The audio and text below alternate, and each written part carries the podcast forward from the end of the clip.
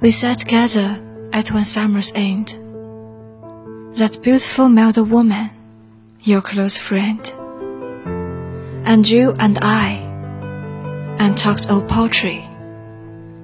I sighed, a line will take us hours maybe.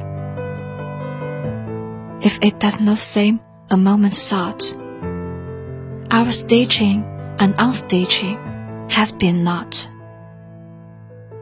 Better go down upon your marrow bones and scrub a kitchen pavement of brick stones. Like an old pauper in all kinds of weather, for to articulate sweet sounds together is to work harder than all this, and yet be sought an idler by the noisy set old backers, schoolmasters, and clergymen. The matters call the word, and thereupon, that beautiful mild woman for whose sake there's many a one shall find out all heartache.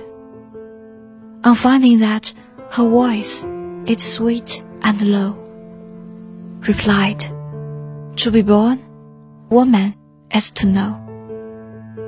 Although they do not talk of it at school, that we must labor to be beautiful. I said, it is certain there is no fine thing.